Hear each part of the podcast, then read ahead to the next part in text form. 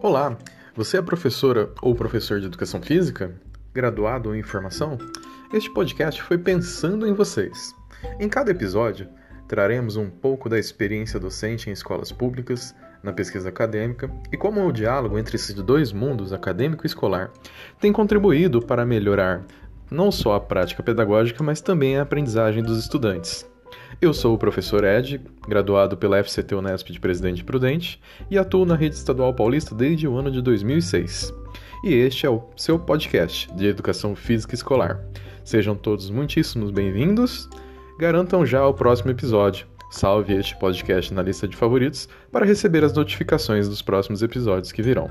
Um forte abraço a todos e sejam novamente muito bem-vindos.